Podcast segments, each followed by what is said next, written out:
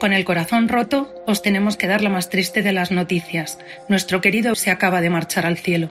Gracias por la lección de vida, gracias por el legado que nos dejas y te prometemos que vamos a intentar disfrutar cada segundo que nos ofrezca la vida, como tú nos has enseñado. Nuestro amor infinito por ti nos acompañará en cada momento. Te queremos tanto que no podemos ni respirar del dolor que sentimos. Hoy el cielo está de suerte, porque va a recibir la sonrisa más bonita del mundo.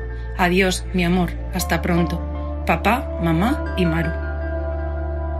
Así se despide una madre de su hijo en Facebook, con el corazón roto y sin poder respirar. Imagínate, tu hijo está en el parque jugando al escondite, jugando al escondite. Le miras orgullosa, ilusionada, y de repente se tira al suelo agarrándose la cabeza. Fue horrible, o sea, fue horrible porque además estaba jugando en el parque y se tiraba al suelo y le dolía de repente mucho la cabeza. Y es lo típico, es un niño sano, va al cole, tiene mocos, y dices, ya estamos, pues ha cogido un virus o algo así. Y bueno, en el hospital nos dijeron que aparentemente no le veían nada, que quizá era muy mimoso, pero yo esa noche seguía viéndole muy raro. Además es que era un niño que no se quejaba en absoluto y yo le veía como que había, acabado, eh, había eh, cambiado su forma de, de, actuar, de, se tropezaba y le regañábamos, eh, de repente se hizo pipí encima y yo decía, uy, qué cosas más raras. Te ves en un hospital, no sabes qué pasa, no sabes qué hacer, y oyes un grito desgarrador de tu hijo. Nunca más volverás a escuchar su voz. Ya le metieron en la resonancia magnética y lo siguiente fue venir por el pasillo corriendo un gente de la UCI con un carro de paradas. No sabíamos qué pasaba, se metieron dentro, eh, le sacaron en camilla, se fueron corriendo, le metieron en la UCI. Yo le oí, eh, lo último que oí en mi hijo fue mamá, un grito desesperado porque él no sabía tampoco qué pasaba. Tu hijo acaba en la unidad de cuidados intensivos. No puede hablar, pero no deja de mirarte. Y claro, le mientes. ¿Cómo no le vas a mentir? Él no podía hablar, pero te escuchaba, lloraba y te miraba con una cara de pena y, miedo tremendo, se te partía el corazón. ¿Qué se le dice a un hijo que está en esa situación? Que todo va a salir bien. ¿Qué le vas a decir? No pasa nada, cariño, es que tienes un bichito, no te preocupes, que esto se pasa y tal. Pero no, no se pasa. Primero llega el coma, luego el estado vegetativo. Y aunque Maca, su marido, su hija y por supuesto su hijo dan una lección increíble de lucha y ganas de vivir, al final acaban regalando esa vida a otros seis niños.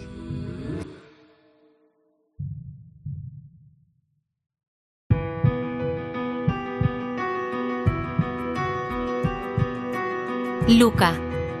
Historia de un corazón. Un podcast original de Cope. Episodio 6. Luca también es su hijo.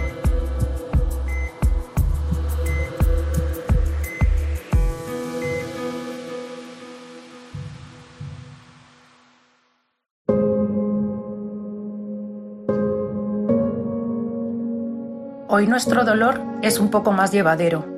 Nos han confirmado que los trasplantes de los órganos de Bruno han ido fenomenal.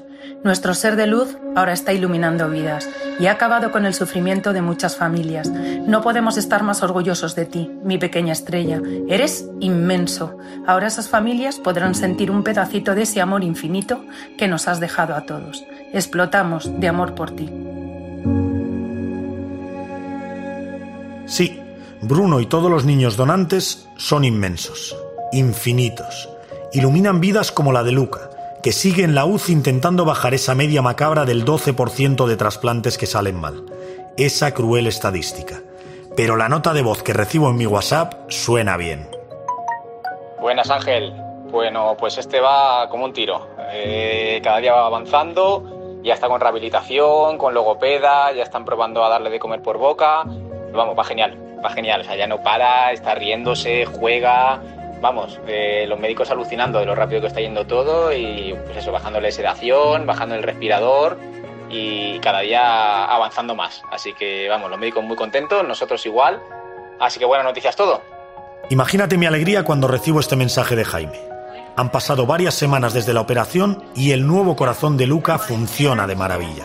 Hombre, lo mejor es que está de cumple hoy, además. Tanto que justo el día que cumple un año, su primer cumpleaños, bendita coincidencia, Lucas sale del Hospital Gregorio Marañón de Madrid. lleva allí casi toda su vida. Mira cómo sonríe. Oye, pero que lo veo súper gordito. ¿Cómo decías que no comía? Ha cogido. Qué Desde gordito. que subimos a tenía. planta un kilo y medio, dos kilos casi. ¿Y tú qué? ¿Cómo estás? No lo sé. Contenta, con miedo. No lo sé. Es como si hubiera metido muchas emociones y una costelera y hubiera hecho todo ¡boom! Pero ya nos vamos a casita, ¿a que sí? ¿Y tú qué dices, Y nos vamos pequeño? con los mejores deseos Claro, de ya solo volver de visita. que lleváis muchos meses soñando con esto. Es que no me lo creía, ¿eh? Estaba ahí en la habitación que ha bajado Jaime a- al coche. Me ha venido así como todo de golpe, en plan, madre mía, cuántos meses llegamos aquí, cuántas veces hemos soñado el decir, nos vamos a ir a casa. Suspira una madre que ha llorado mucho y ahora solo sonríe. El padre solo piensa en una cosa. Se acabó lo de contar días. Es que no me lo creo. ¿Cuántos días en total habéis estado? ¿Los habéis contado? 277. Si los hemos contado, sí. 277 días. Con sus noches. 277 días. 277 noches. Imagínatelo. Pero eso se terminó. Ahora toca soplar su primera vela y probar la tarta. Toca estrenar la cunita de la abuela Goyi. Comienza una nueva vida. Con todo el amor del mundo, que tenemos mucho amor que darle y él a nosotros. Ahora empieza una nueva vida. ¿Me dejas ponerte un sonido de una cosa que me dijiste y, Sí, lo mismo lloro. y me decir los dos lo que queráis decirme al oírlo? Lo mismo lloro. No, no. No te prometo no llorar. Si tuvierais que pedir un solo deseo ahora mismo, parece que un genio os dice, en vez de tres tenéis un deseo, uno solo. Salir por esa puerta y Ver a en casa, con nosotros. Que esté sano. Salir de aquí. Porque ya cuando salgamos de aquí lucharemos con lo que nos venga. Pero hay que salir de aquí. Así ha sido. Es que eso no lo creemos. Es que es un milagro. Hemos salido y con el sano. Es un milagro. Sale súper, hiper, mega bien. Lo más sano que, vamos, que podemos esperar. Con las mejores condiciones. Yo creo que es el niño más gordito de toda la planta de cardio. Mira cómo sonríe, ¿eh? Tú llorabas cuando oías el audio, pero él sonreía, ¿eh? Que también sabe lo que han luchado Cuando por tenga mamá por 18 él. años, uy, 18, no. Antes, te diré, ay, hijo mío, ay, hijo mío. ¡Ay, hijo mío! ¡Ay, hijo mío! ¿Cuántas madres han suspirado esas tres palabras? ¿Cuánto sentimiento hay en esas nueve letras? Joder, cuando que no hemos salido por aquí tarde, que ya salimos a dar un paseíto y... Mientras Luca por fin sale del hospital para dormir en su casa, recuerdo las palabras de su madre a las puertas del quirófano nada más terminar la operación. Es que no puedo evitarlo. Es que no puedo evitarlo. Pues, ¿No le puedes decir todas las nunca, nunca vas a poder darle las gracias, pero Bueno, pero yo rezo por ellos y ya está. Y así se lo doy. Les envío toda la energía y fuerza del mundo. Porque no se lo voy a poder dar en persona, pero... no, pero bueno, Joder, que esos padres hayan sido generosos. esa es la clave. Para que vosotros podáis tener ahora una esperanza. Nos han dado esperanza, ¿sabes? Y a cambio de nada. A cambio de nada. Bueno, Con muchas gracias. La magia de la vida. Nos han dado esperanza a cambio de nada.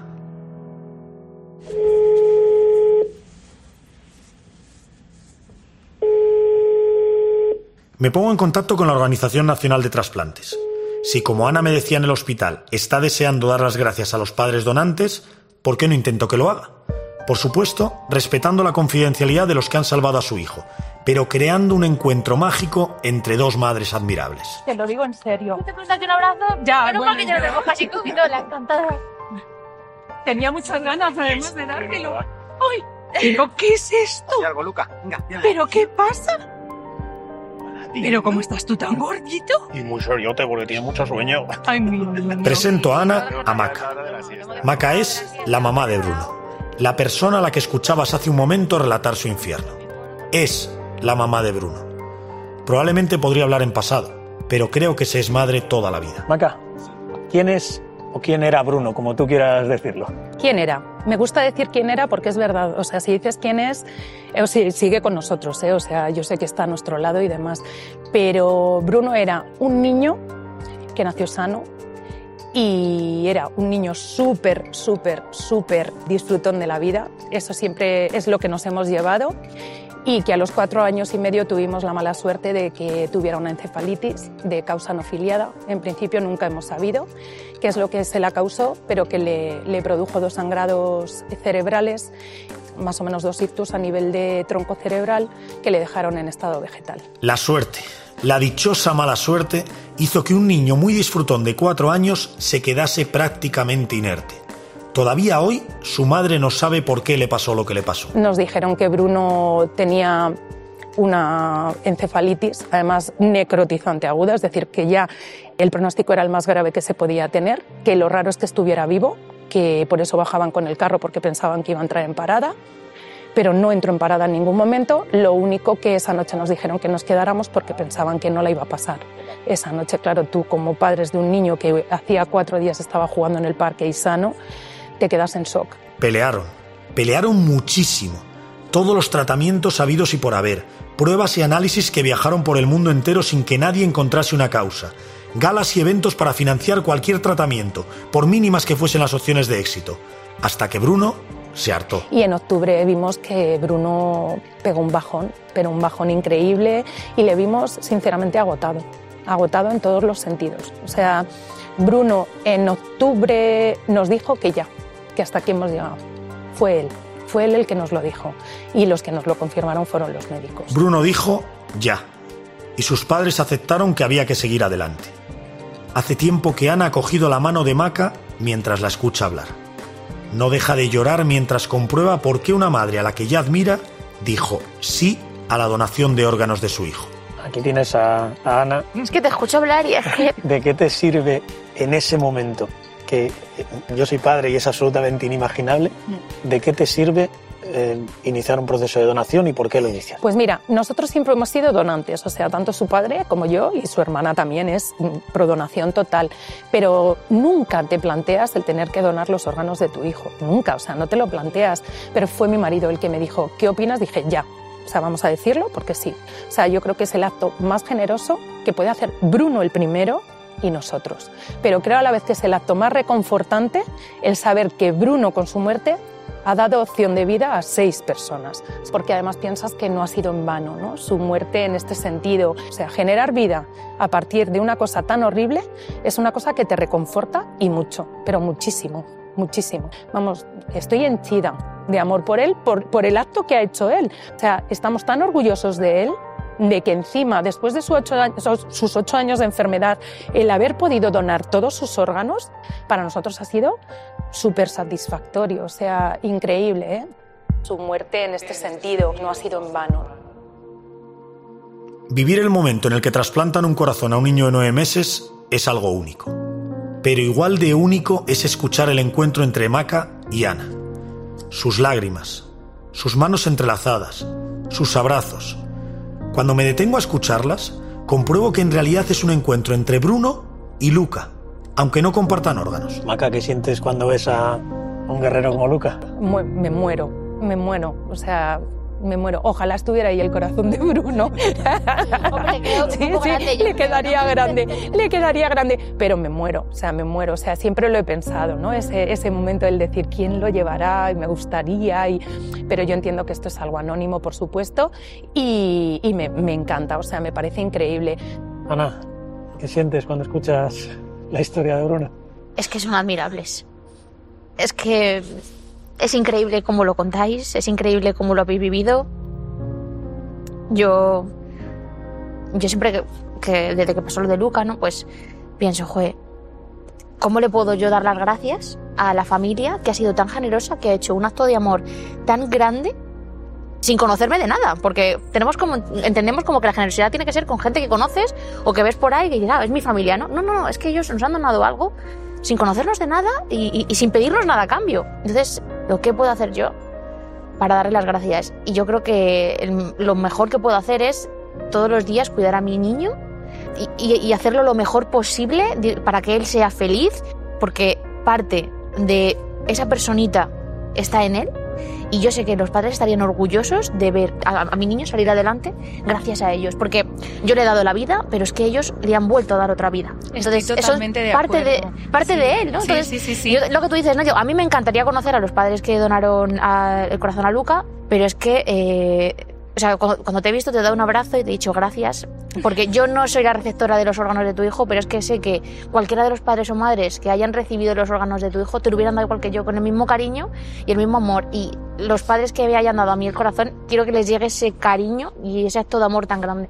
Quiero que tengan la certeza de que va a perdurar en el tiempo y de que voy a hacerlo lo mejor que sé para que ellos también estén orgullosos y que Luca también es su hijo. Sí, todo lo que estás diciendo lo he pensado completamente. Sí, sí, sí, sí. O sea, ahora mismo cuando pienso en el niño que lleva el corazón de Bruno, digo, ¿dónde irá? ¿Qué hará? O tal, ¿cómo será? Ay, cuando vaya tal, a lo mismo ya puede ir al colegio. No, no, es muy pronto, es muy pronto que solo son, ay, ¿cómo estará? Y tal. Y estoy todo el día pensando en ello, es verdad. Y lo, es lo que tú dices. O sea, me encantaría que ese niño fuera súper feliz.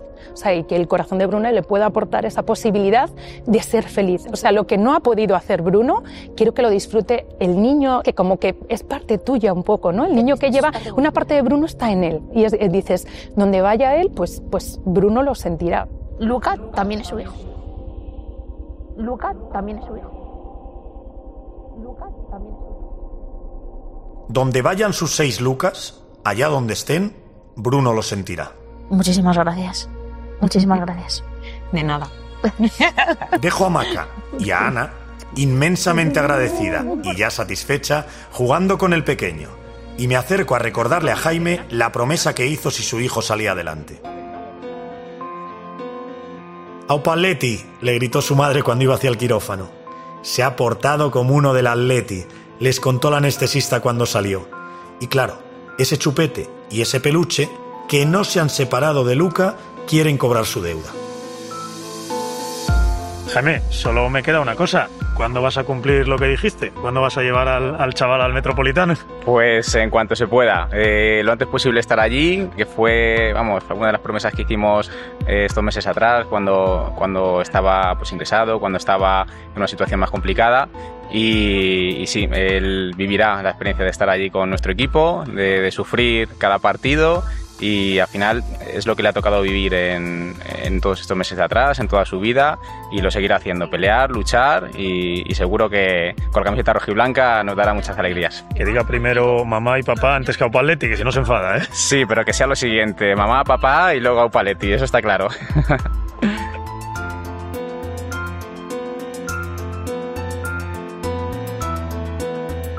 Yo tengo una historia preparada para cuando Lucas sea mayor le tengamos que explicar que porque tiene una cicatriz en el pecho.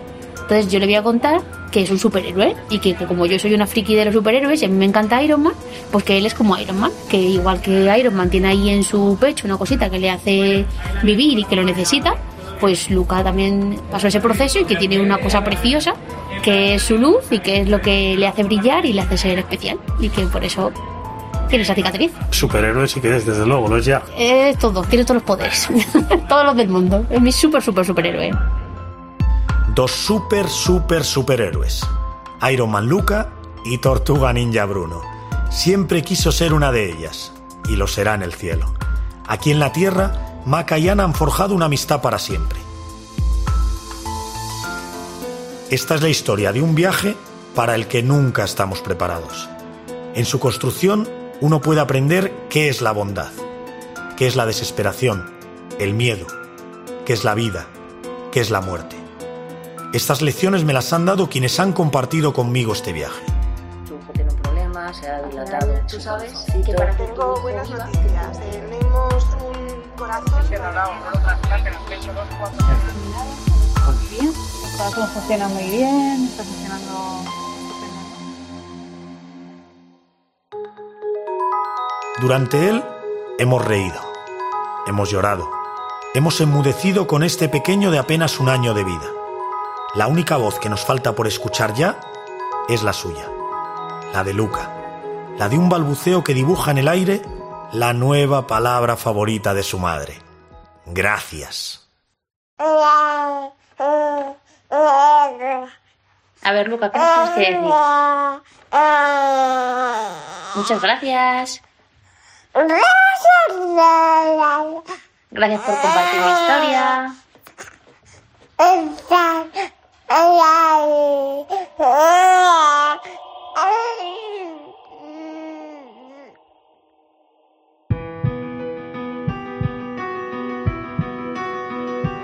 Luca, Historia de un corazón. un podcast original de Cope.